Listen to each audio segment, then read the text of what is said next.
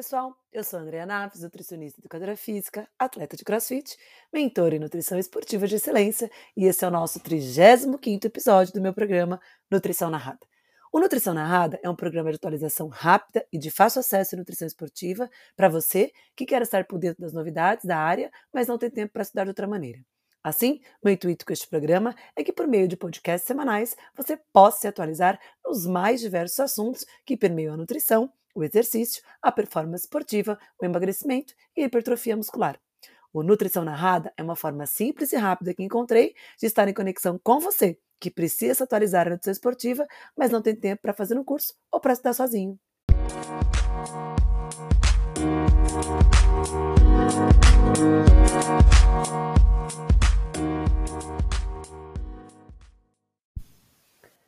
Nosso podcast de hoje eu vou dar continuidade nas atualizações que eu vivenciei no Congresso do Colégio Americano de Medicina do Esporte, que eu participei entre os dias 31 de maio e 4 de junho. E a gente falou no nosso último episódio sobre a questão do Paines, né? A gente estava discutindo ali as perguntas e respostas que são feitas com 10 experts que discutem sobre os mais variados temas dentro da área de nutrição esportiva. O Pines é uma associação australiana onde ela é, reúne os maiores experts do mundo em exercício, em nutrição e exercício e nutrição esportiva. Quem ainda não teve a oportunidade de escutar o primeiro episódio sobre esse assunto, que foi o episódio passado, nosso episódio 34, é, eu expliquei um pouquinho o que é o Pines e só deixando aqui de novo para vocês o site pinesnutrition.org, é, para que vocês possam se filiar e possam ficar por dentro das atualizações que envolvem a nutrição esportiva no mundo todo, já que essa associação é liderada por uma das maiores pesquisadoras em nutrição esportiva no mundo, que é a nossa querida rockstar da nutrição, Luiz Burke. Então, é, escutem lá o primeiro episódio para vocês entenderem um pouquinho a dinâmica do Pines, entender um pouquinho a história do Pines, para que vocês possam então dar continuidade no conteúdo técnico que a gente vai abordar aqui hoje, tá bom? Bom, dando continuidade, então, lembra que eu falei para vocês que lá o, no Pines são discutidos 10 perguntas, né? Nós falamos sobre cinco perguntas, que eu falei no episódio 34, nós vamos dar finalizar hoje com mais cinco perguntas, tá? Bom, a sexta pergunta, então, do Pines, uh, que foi discutida pela doutora Catherine Eckworth, que é uma professora associada da Escola de Medicina de Harvard. Ela também trabalha é, no Hospital de Boston com um programa para mulheres atletas. Ela é líder né, do, de um grupo de performance, de uma aliança né, de performance chamada UTSAI, que é uma, uma aliança sobre performance humana ela também trabalha ali é, nas Olimpíadas, com saúde da mulher, né, tanto nas Olimpíadas quanto nas Paralimpíadas que aconteceram uh, uh, em Londres. Tá? É, é, uma pesquisadora muito renomada é, no assunto, e a pergunta para ela resolver, né, para ela desmistificar para nós, era se era mito né, de que atletas mulheres é, precisariam alterar a sua alimentação de acordo com a rotina de treinamento, é, de acordo com o ciclo menstrual. E claro que essa é uma discussão muito grande hoje dentro da ciência da nutrição esportiva. É, uma das coisas que a gente mais discute nos dias de hoje são as pesquisas relacionadas a mulheres atletas. É, infelizmente, a maior parte das pesquisas são realizadas com homens, justamente porque o ciclo menstrual é algo que interfere muito nas respostas que se tentam encontrar, tanto no uso de ergogênicos, ou até mesmo em estratégias nutricionais e performance esportiva. Então, nós temos muitas limitações de pesquisas com mulheres, e a ciência parece que acordou para falar um pouquinho mais sobre mulher atleta. Nós tivemos, inclusive, algumas palestras que eu pude presenciar online aí no ano de 2021. Uma delas foi a palestra do Dr. Esken Jekandrup, que falou um pouquinho sobre nutrição da mulher atleta. E se vocês colocarem lá na PubMed, vocês vão encontrar inúmeras pesquisas que estão sendo, pelo menos, não pesquisas, mas pelo menos revisões né, de literatura, é, tentando trazer um pouquinho à luz esse assunto em relação à mulher atleta. Esse foi um tema muito discutido, inclusive, no Congresso do American College. É, na atualização de semana que vem, eu vou trazer um pouquinho para vocês sobre o estudo da Eliot Sale, que é uma grande pesquisadora na área, que fala bastante sobre mulher atleta também, assim como a doutora Catherine Eckworth, Ackerman, né? É, é, Catherine Ackerman, o nome dela, eu espero que não esteja falando errado, né? Então, assim como ela, são grandes pesquisadores nessa área de nutrição e mulher atleta.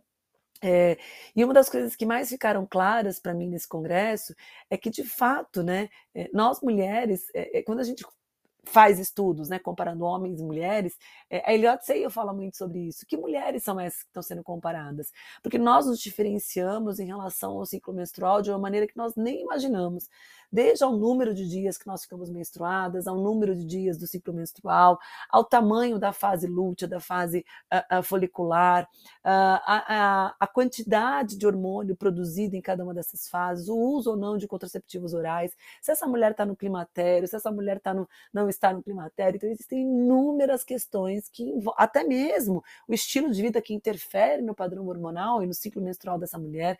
Então, a gente tem inúmeras questões que precisam ser respondidas ainda quando a gente pensa em mulher atleta. Então, muito se precisa estudar. E o que se tenta colocar hoje é se avaliar as diferenças que se tem na resposta metabólica de mulheres. Inclusive, eu tenho aqui um episódio sobre mulher atleta para vocês, é, sobre alguns resumos que eu andei estudando sobre esse assunto.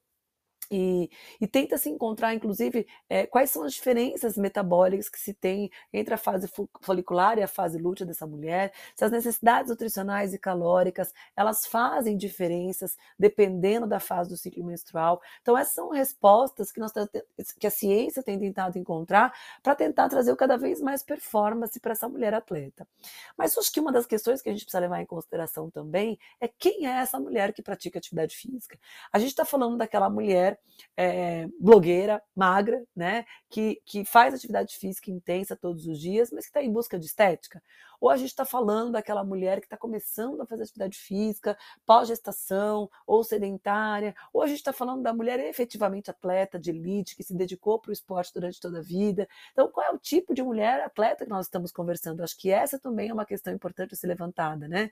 É, quem é essa mulher que pratica atividade física? É, e dentro desse contexto, né, se a gente pensar nas mulheres é, atletas, né, é, no que diz respeito a, a, a, elite da mulher atleta, parece que de fato é, alterar o plano alimentar é, é, de acordo com o ciclo menstrual e as fases de treinamento, parece que é, é uma alteração, é um detalhe tão mínimo que isso não vai impactar na performance dessa mulher atleta e que são mais necessários mais estudos com essas mulheres. Então foi essa conclusão que a doutora Catherine colocou né, em, lá no Pines sobre essa questão da, da mudança da ingestão alimentar de acordo com o ciclo menstrual. Considerando que para mulheres de elite, é, talvez é, é, uma pequena diferença ali na ingestão alimentar, isso pode ser a diferença né, em segundos para uma modalidade para ser campeã. Se a gente pensar que às vezes você perde uma competição por milésimos de segundo, então talvez esse detalhe mínimo que é, que é realizado, né, que a gente observa é, nessas mulheres atletas com a muda, mudança do padrão alimentar delas, de acordo com o ciclo menstrual, pode ser que isso traga alguma diferença lá na performance final. Mas a gente não tem respostas muito conclusivas para isso ainda. A gente sabe que dependendo da fase menstrual, por exemplo, maior produção de estrogênio na fase folicular, isso aumenta a oxidação de gordura. A gente sabe que a mulher na segunda metade do ciclo menstrual, na fase lútea, ela tem uma alteração na produção de neurotransmissores que fazem, que potencializam a retenção hídrica, é, desculpa, de neurotransmissores que potencializam a ingestão alimentar e de hormônios que podem levar a maior retenção hídrica. Então, existem ainda muitas lacunas obscuras para serem respondidas em relação a isso. Mas talvez para essa mulher altamente treinada, né, talvez o detalhe na mudança do plano alimentar possa ser a diferença para que ela ganhe o primeiro lugar. Apesar da gente não ter pesquisas clínicas que mostram isso de forma é, é, clara ainda. Eu acho que a gente tem aí a prática clínica e eu, como mulher atleta, é, sei o quanto, de repente, cada fase do ciclo menstrual impacta na minha rotina de treino, impacta na minha ingestão alimentar. Então, eu sei e que existem momentos do meu ciclo mensal que eu estou mais, mais disposta e menos disposta para treinar, estou mais ávida para o carboidrato, menos ávida para o carboidrato. E esse autoconhecimento que a mulher tem sobre si em relação ao exercício, em relação à gestão alimentar, talvez é aí que a gente tem que levar em consideração quando a gente trabalha com mulher atleta, escutar essa mulher e tentar entender como ela responde é, ao treinamento e à ingestão alimentar durante o mês. Né? Eu acho que isso talvez seja o mais importante no, enquanto nós, profissionais de saúde, é, temos que ter essa postura mais auditiva em relação a essa mulher já que com certeza, talvez muitas respostas ainda vão ser demoradas, vão, vai se demorar para te encontrar resposta para muitas perguntas no que diz respeito a essa questão da ingestão alimentar e o ciclo menstrual. Então, ter uma postura auditiva, entender como essa mulher responde a cada intervenção que a gente faz é, e entender, e claro, acompanhando as pesquisas nesse sentido, de que os substratos energéticos mudam é, é, de padrão de oxidação de acordo com o padrão hormonal dessa mulher, e, e talvez a intervenção nutricional seja interessante, levando em consideração essas alterações, a gente precisa ficar atento em relação a isso e sempre tentar trazer o melhor para nossa mulher atleta.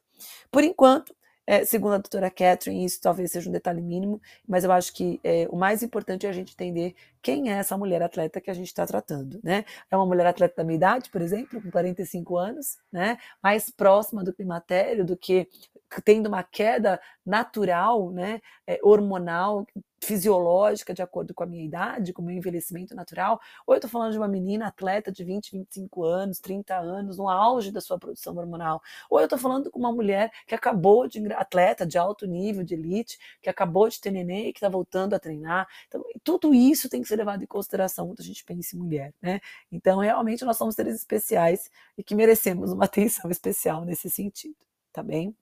Bom, a próxima pergunta é se o suco de beterraba rico em nitrato, se a suplementação né, do suco de beterraba rico em nitrato é, teria um efeito especial na performance em esportes de altitude. E essa palestra foi, claro, ministrada pelo Dr. Andrew Jones, ou carinhosamente chamado de Andy Jones, que é o maior pesquisador mundial sobre suco de beterraba concentrado em nitrato. Né? Ele é professor é, da Universidade de, de Exeter, na, na, no Reino Unido, né? Ele é professor de fisiologia aplicada nessa universidade no Reino Unido, é um dos grandes pesquisadores sobre esse assunto, já deu palestra, inclusive é um dos, dos palestrantes é, do nosso Cine, da nossa certificação internacional.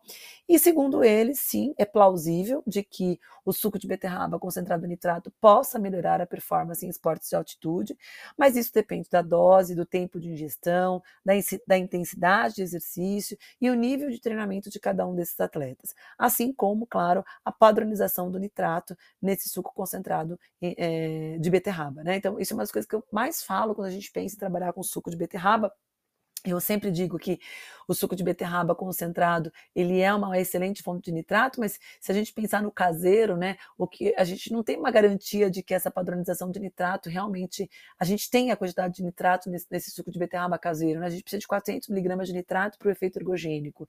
Então, claro que a suplementação que é feita, os estudos com o Andy Jones conduziu o efeito com o Beat Eat, né, que é o suco concentrado de beterraba, já falei dele aqui também.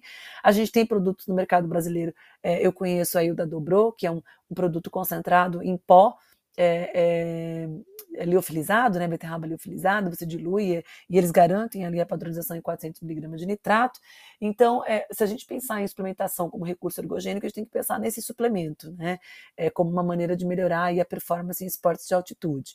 Mas, claro que o suco de beterraba é super bem-vindo e introduzido na dieta como um todo, né, principalmente diante da, quantidade de carboidrato presente na beterraba e dos fitoquímicos presentes na beterraba que aceleram o processo de recuperação muscular. Então, por vários outros motivos, a gente pode introduzir aí a beterraba no plano dos nossos atletas, tá? Mas pensando em recurso ergogênico, tem que ser o suco de beterraba padronizado, consumido de duas a três horas antes do exercício, né? Parece, é, o Andy Jones coloca que precisaria de pelo menos aí duas a três beterrabas, mas enfim, quantas beterrabas, qual é o tamanho dessa beterraba, né? Quantas gramas de beterraba a gente precisaria para atingir essa padronização. Bom, o ideal é que se tome então de duas a três horas antes do exercício. Em exercício de altitude, parece plausível ter uma melhora da performance atlética, é, considerando principalmente a intensidade e o nível de treinamento desses atletas, tá? Então, é, eu sou muito fã de suco de beterraba, vocês sabem disso, né? Inclusive, a, é a, a, aula nova do streaming do próximo mês é o suco de beterraba e a, e, e a utilização é, na prática clínica, além da prática esportiva. Mas, de fato, o, é, esse é um pesquisador que defende muito essa questão do suco de beterraba como recurso ergogênico. Uh, inclusive, foi uma das perguntas que a gente teve no grupo do Telegram, ainda da antiga mentoria, que estamos terminando a mentoria aí, não existe mais, mas eu ainda tenho um grupo com alguns alunos remanescentes lá, e foi uma das perguntas que a gente teve sobre suco de beterraba é, em esportes de altitude. Né? Então, é, existem uma linha de pesquisadores que não acreditam que isso possa ser melhorado, que o próprio exercício feito em altitude pode ser um fator que melhore a produção de óxido nítrico e isso melhora a vasodilatação induzida pelo exercício e, consequentemente, a performance esportiva, mas Outras linhas de pesquisa, como a linha liderada pelo Andy Jones, mostra que, além do exercício realizado em altitude, a suplementação de beterraba pode potencializar a resposta adaptativa do exercício, que essa é uma resposta plausível e que pode melhorar a performance esportiva. Tá bem? Desde que consumida duas a três horas antes do exercício, tá? A outra pergunta que nós temos aqui é em relação ao uso de Garcinia cambodia é, para melhorar a composição corporal. É, Garcia Cambodia é um dos fitoterápicos mais famosos. Ah, essa palestra foi ministrada pela. Essa, essa pergunta foi respondida pela Melinda Manori, acho que é assim que fala o nome dela. Ela é da Universidade do Estado de Oregon e ela também é uma das líderes do Pines, junto com a uh, Louise Burke. Né? Então, elas são líderes. A Burke está na Austrália, a Melinda aí nos Estados Unidos, e ela mostra, é, ela lidera o Pines, né?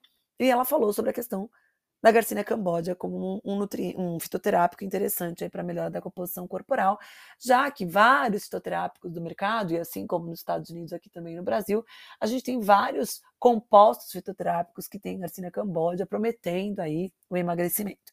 E o que a Melinda coloca é que não, que seria busted, né? Que é realmente um equívoco de que a Garcinia cambodia possa melhorar a performance é, corporal, aí a, a, composição corporal e, e, estimular o emagrecimento. E uma das coisas que ela chamou muita atenção durante a palestra dela é em relação à toxicidade, que a garcina pode sim sobrecarregar a função hepática e isso poderia trazer muitos outros problemas para a pessoa que usa, então, um fitoterápico à base de garcinia cambodia. Assim como qualquer fitoterápico, né, não é porque é planta é que não tem efeito colateral, é importante a gente considerar essas questões da sobrecarga em relação ao uso de algumas ervas, né? E a Garcinia cambodia é uma que parece que a gente tem que ter um pouquinho de atenção. É, principalmente a gente tem visto aí né, na, mídia é, popular o uso popular de várias plantas é, associadas, levando inclusive à morte. Aí a gente viu alguns artistas famosos aí morrendo. Parece que uma das causas seria o uso desses mixes de fitoterápicos sem nenhuma indicação de profissional de saúde, né? Então tem que tomar muito cuidado. Fitoterapia não é brincadeira e, e de fato usar a Garcinia cambogia não vai trazer nenhum benefício para os nossos pacientes, tá bem?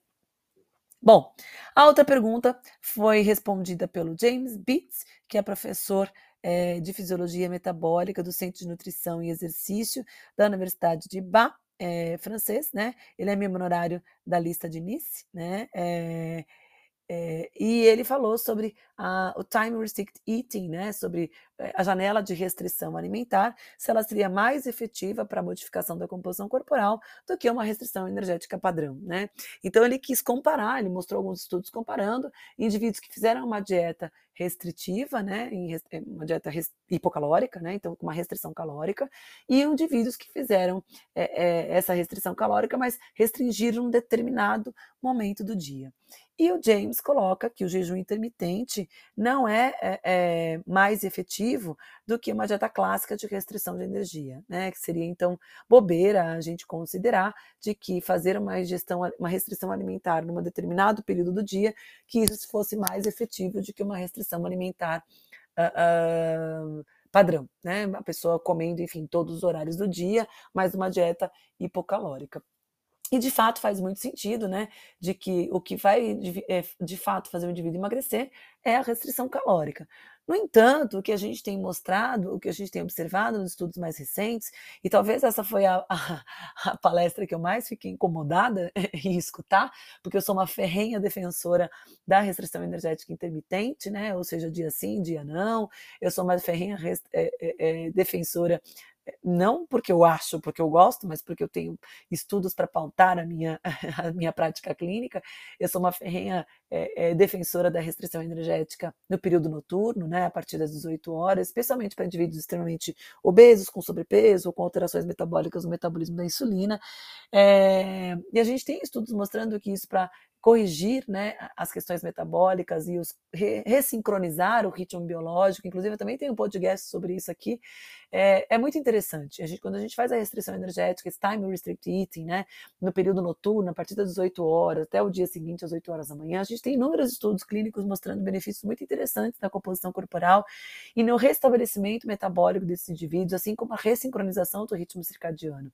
Então, é, apesar do Dr. James Beats não concordar é, com esses estudos mais que, é, que, a gente tem em relação ao time restricted eating e defender a linha de que isso não seria mais efetivo do que a restrição energética por si só, uh, eu entendo que, como prática clínica, como nutricionista, além da prática clínica, a gente tem que encontrar o que é mais efetivo para o nosso paciente.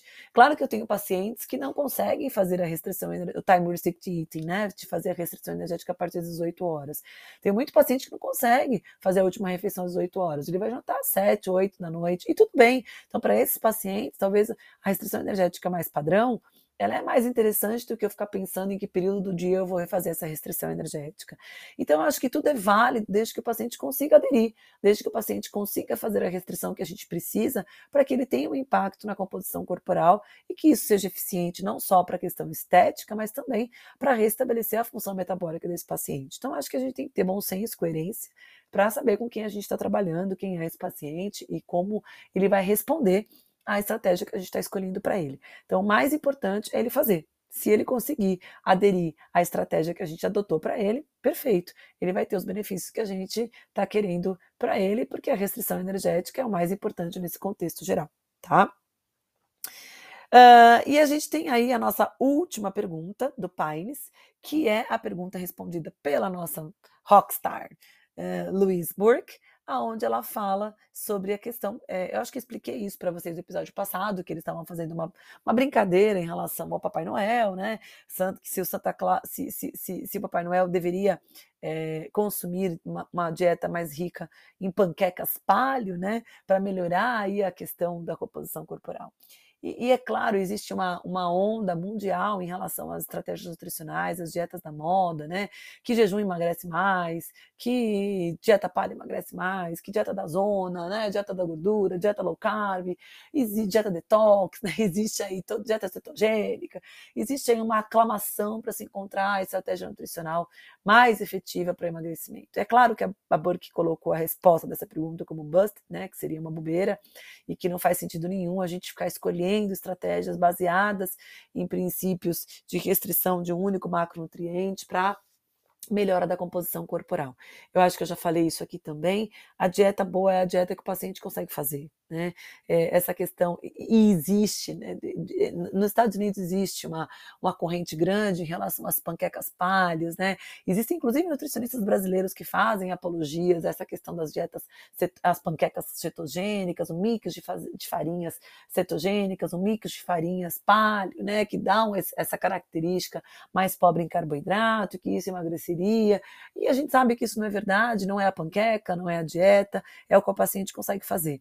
Eu acho que o bom senso sempre vence, né? É aquilo que eu tô, falei para vocês anteriormente, de que dieta boa é aquela que o paciente consegue fazer. Então, a gente tem que tomar cuidado com as ondas, com a, a, as, as modas né, que se tem ao redor de alimentos, de suplementos, de estratégias. Né?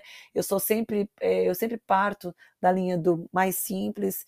Eu parto da linha do mínimo, eu parto da linha de que é, quanto mais eu consigo fazer minha estratégia nutricional próximo da realidade do meu paciente, trazendo saúde para ele, mais ele vai conseguir é, manter isso ao longo da vida. Então não adianta eu querer que ele faça algo muito surreal ou muito diferente daquilo que ele está acostumado a fazer, porque vai ser muito difícil ele conseguir mudar o estilo de vida da noite para o dia. Então eu preciso encontrar sempre o caminho que para o paciente é mais interessante. E às vezes isso demanda muito tempo.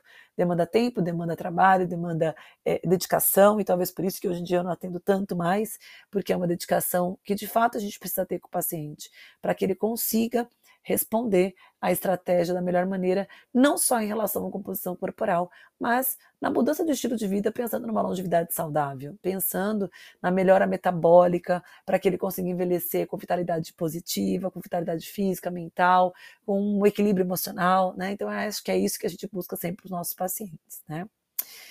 Bom, gente, essas foram as perguntas do Pines, né? Essas foram as 10 perguntas. A gente encerra aqui hoje as atualizações relacionadas a esse pré-conference que é, é, feito lá no Colégio Americano de Medicina do Esporte, no Congresso do Colégio Americano de Medicina do Esporte. E semana que vem a gente vai continuar com as atualizações e eu vou trazer um pouquinho para vocês do tudo do que foi falado sobre mulher atleta. Tem uma palestra muito interessante sobre cafeína da Burke também, tem a palestra do GSSI sobre mulher atleta, enfim, tem bastante coisa para a gente discutir. Então, no próximo, uh, uh, na próxima semana, a gente discute, sem ser essa, né? É, é, é, essa semana a gente continua aí com a parte 2, na próxima semana a gente continua com a parte 3 da nossa atualização sobre os assuntos que foram discutidos no Congresso, tá bom? Não esqueçam de escutar o meu podcast e me marcar, tirar um print, me marcar.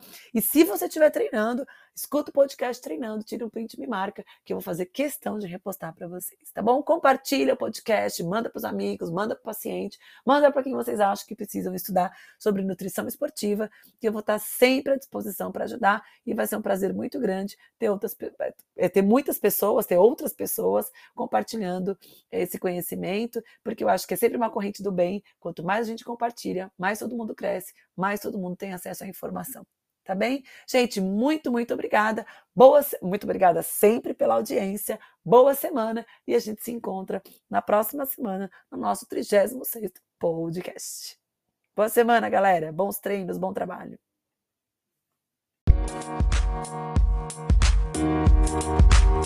Thank you.